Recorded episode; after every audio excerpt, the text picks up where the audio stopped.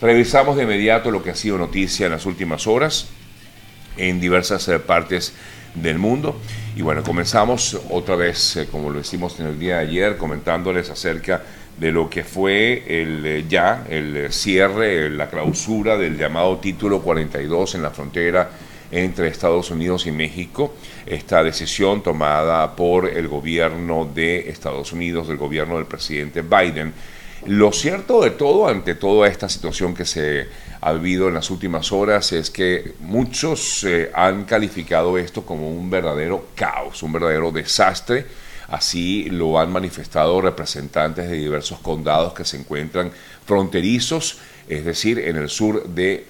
Estados Unidos, em, que limita con el norte de México. Algunos han calificado esto, como ya decía, de un desastre. Eh, así lo han manifestado integrantes, o mejor dicho, em,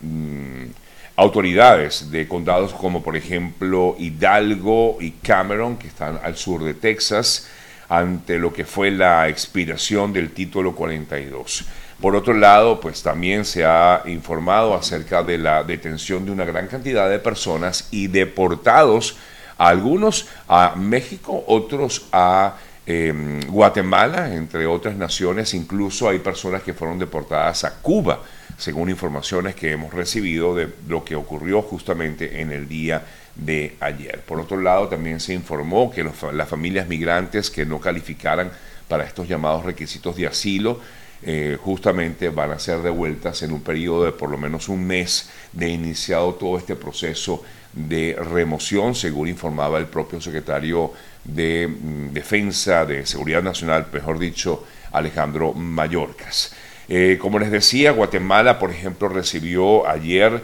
dos vuelos de migrantes desde Estados Unidos, eh, deportando de esta manera unas 61 mil personas a este país centroamericano. No quiere decir que todas estas 61 mil personas eran guatemaltecas, pero sí habían ingresado al país desde Guatemala, o por lo menos es em, lo que ha registrado el gobierno de Estados Unidos y también eh, como ustedes saben, el gobierno del presidente Biden ha llegado a acuerdos con la administración de Andrés, Manuel López Obrador en México y es por esta razón que ambas naciones están colaborando en todo también este proceso de deportación e inclusive el secretario Mallorcas al firmar ayer acerca o al hablar ayer sobre este tema, aseveraba que junto con el gobierno de México estaba estudiando justamente la expulsión de migrantes de diversas nacionalidades que se encuentran ilegales en el país hasta México y México en teoría pues iba a recibirlos y tratar también de colaborar en ese sentido. Pero como les decía, esta situación ha sido un verdadero caos, un verdadero desastre. Ayer eh, conversaba con eh, mi colega eh, Judith Torrea, que se encuentra en Ciudad Juárez, y me comentaba que efectivamente había sido esto una, mm, un caos, un, desastre el que se ha vivido allí en la frontera, muchas personas indignadas eh, porque lograron entrar a Estados Unidos, pero inmediatamente fueron procesadas y deportadas del país. La gran mayoría, no todos, pero sí la gran mayoría ha sido deportada y sacada de la nación. Un grupo, por cierto, eh, que estaba en Texas, eh, fue enviado, dos grupos fueron enviados hasta, la, mm, hasta Washington por órdenes del gobernador eh, Abbott, el gobernador de, Texas, decidió enviarlos a Washington, específicamente a las afueras de la residencia de la vicepresidenta Kamala Harris. son en, dos buses llegaron estos migrantes en eh, el día de ayer. Según medios locales, serían la mayoría de ellos de origen venezolanos y fueron recibidos al menos por los voluntarios de una organización que trabaja allí en la zona eh, conocida como SAMU First y que eh, le habría proporcionado alojamiento temporal y también orientación sobre los pasos a seguir. Pero esta práctica del gobernador de Texas también ha sido muy criticada mm, por algunos funcionarios del gobierno del presidente Biden, entre ellos el propio Mallorcas, que critica o ha criticado el trabajo, el envío de estas personas eh, que han utilizado prácticamente como carne de cañón a los, a los migrantes en, en, medio de esta circunstancia. Incluso en el día de ayer leía un interesante artículo del diario El País de España y afirmaba que esta situación que se vive con el cierre del título 42 y con toda esta política migrante, eh, política de inmigración que ha implementado el gobierno del presidente Biden eh, pudiera ser un toque importante y que eh, para, para lo que será el proceso electoral del próximo año 2024 con miras a justamente la presidencia de Estados Unidos. Eh, por un lado, pues se ha criticado muchísimo la actuación de la administración Biden, pero por otro lado también hemos visto críticas a actuaciones como la que ha realizado el gobernador Abbott republicano y también el gobernador de Florida, Ron DeSantis, de, y sobre todo con esta nueva ley que fue eh, aprobada hace dos días aquí en el estado de la Florida y que prohíbe la, mm, darle trabajo a personas indocumentadas y que la mayoría de ellas, por supuesto, son mm, eh, inmigrantes que vienen justamente de Latinoamérica. Ambos eh, gobiernos, el de Florida y el de Texas, han sido también muy criticados y por eso es que,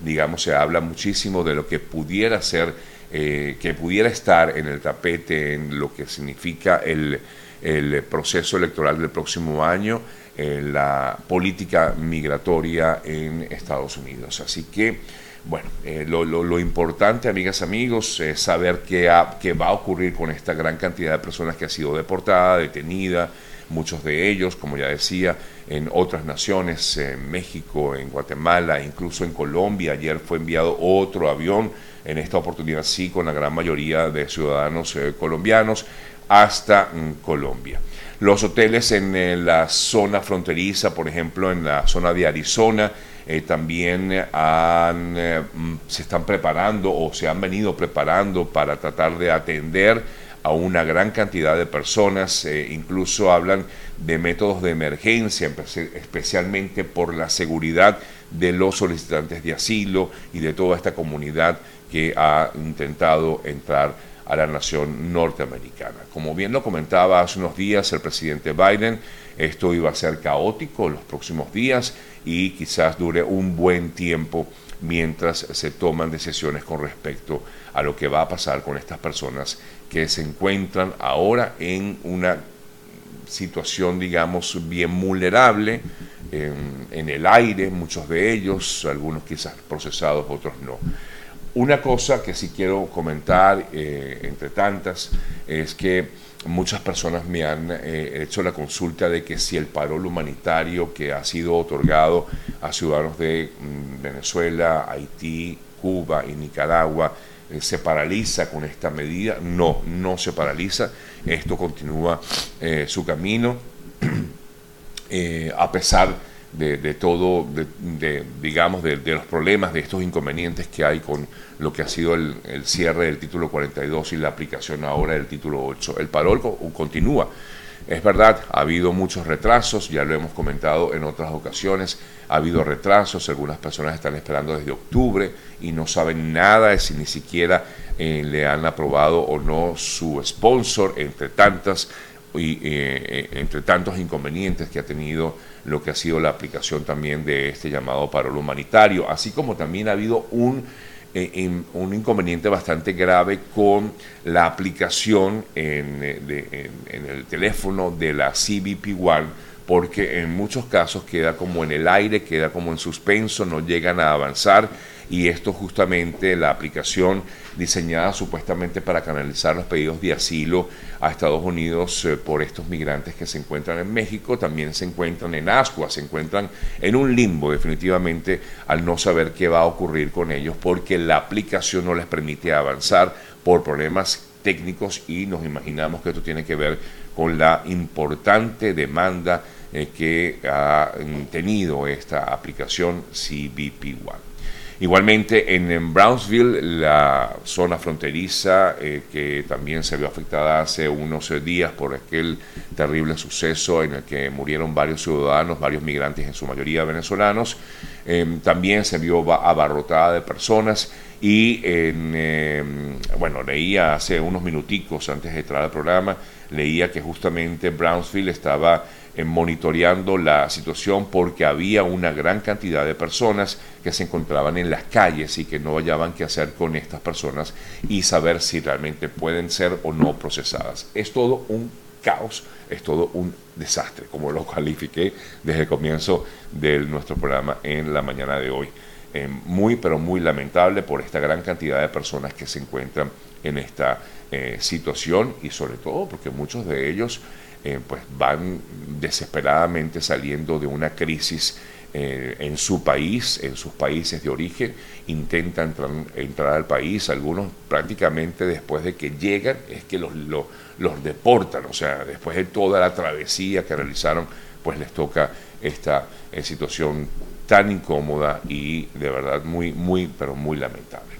Justamente en el día de ayer se dio a conocer que al parecer y digo al parecer porque esto no puedo verificarlo, porque no hay información exacta, pero supuestamente eh, habrían eh, fallecido luego del hecho ocurrido el domingo pasado en Brownsville, en aquel arrollamiento eh, que se dio en una parada de buses en esta zona de Texas.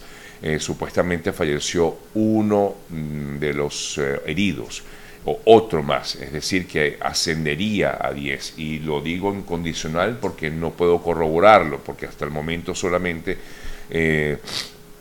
se ha hablado de 8, sin embargo luego dijeron que había aumentado a 9 y después a 10. Hasta ahora las únicas personas que han sido identificadas, por lo menos públicamente, eh, son 6. Eh, Cristian Sangroni, de 19 años de edad, Engelbert Cabarcas, de 23 años, Brian García de 24, Héctor Medina de 24, Richard Bustamante de 27 años, Jorge Flores de 34 años de edad y al parecer un ciudadano de origen colombiano quien también habría fallecido como consecuencia de este arrollamiento el pasado domingo. En tanto, el, eh, el sospechoso continúa detenido, no ha habido información nueva al respecto es decir, en qué va a pasar con esta persona. Recuerden que recientemente se le hizo un nuevo examen toxicológico, el cual arrojó que tenía en eh, su sistema, em, en la sangre, pues tenía eh, restos de varias drogas, habría utilizado varias drogas eh, previo a lo que fue el accidente, em, luego de que su camioneta embistiera contra estos migrantes. Eh, por cierto que varios eh, de los eh, familiares de los heridos continúan buscando la manera de obtener una visa humanitaria para lograr asistir a Estados Unidos y atender a sus parientes. Tampoco el gobierno de Estados Unidos ha ofrecido algún tipo de respuesta a estas solicitudes que han hecho muchos migrantes, por ejemplo el caso de los familiares de Endermatan, un joven que está en cuidados intensivos, tampoco han ofrecido información de si les darán o no algún tipo de visa humanitaria que en estos casos pudiera proceder para ayudar a estos familiares a estar con sus parientes aquí en Estados Unidos. Igualmente se ha informado acerca de la posibilidad de la repatriación de los restos de quienes fallecieron en este suceso.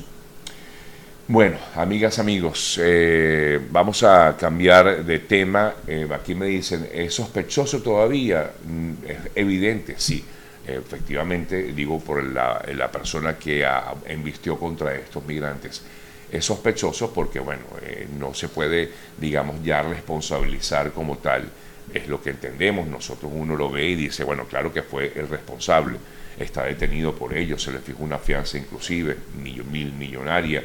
eh, pero eh, según la justicia es sospechoso y no culpable como tal de estos delitos. Me explico, es eh, un poco a nivel, desde el punto de vista judicial, como se le califica a la persona que embistió contra estas personas. Por supuesto que para uno es más que el responsable, ¿no? más que evidente esa responsabilidad que tuvo, pero la justicia tiene que seguir su curso, tiene que seguir además su investigación al respecto. Cambiamos el tema. Ayer el régimen venezolano recibió una delegación chilena a fin de abordar, entre otros temas, el eh, viaje eh, de mm, repatriación de una gran cantidad de venezolanos que se encuentra en la frontera entre mm, Perú y Chile, que recuerden es otro tema también que han vivido muchísimos migrantes en las últimas semanas y según información que daban ayer desde la propia Cancillería venezolana, eh, fue recibido el representante de política exterior de, la, de Chile, Alex Wetzik, eh, junto a una delegación quienes, con quienes eh, conversaron acerca de justamente tratar perdón, de, mm, de mm, acelerar estos vuelos de repatriación de mm, venezolanos hasta eh, la nación, hasta la propia Venezuela, desde Chile, desde la zona de Arica, donde se encuentran muchos de ellos a la espera de poder ser repatriados. Recuerden que ellos intentaron salir de Chile, al entrar a Perú no les permitieron la entrada a Perú y esto ha sido todo un también otro caos vivido en esta otra zona fronteriza con los migrantes. Hablando de Perú, les eh, comento que en el día de ayer pudimos conocer acerca de una situación que vivió la organización no gubernamental em, en, Lima, Perú, que dirige Oscar Pérez. Allí en esta, eh, eh, esta organización ayer fue cerrada, clausurada por parte de los organismos de fiscalización de la nación eh, peruana. Por supuesto, esto ha indignado una gran cantidad de venezolanos eh, que viven o hacen vida en Perú afirmando que estos funcionarios de San Isidro además habrían actuado con eh, de una manera mm, digamos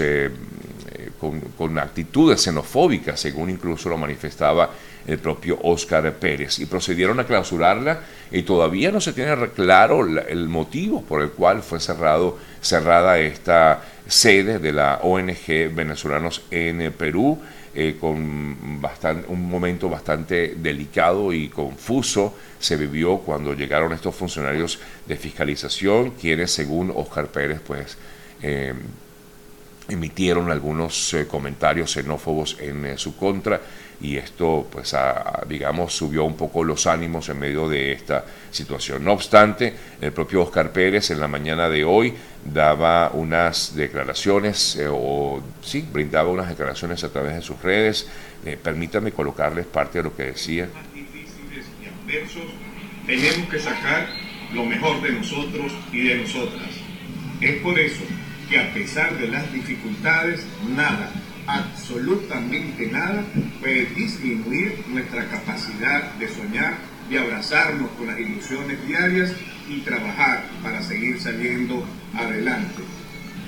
Bueno, básicamente ahí Oscar Pérez lo que quiere manifestar es que su trabajo va a continuar dentro de la nación peruana a pesar de esta situación que ha vivido la sede. Me imagino que en algún momento Oscar eh, dará detalles de la razón por la cual pues se tomaron esta decisión de cerrar. Algunos han calificado esta medida como una medida total y absolutamente arbitraria.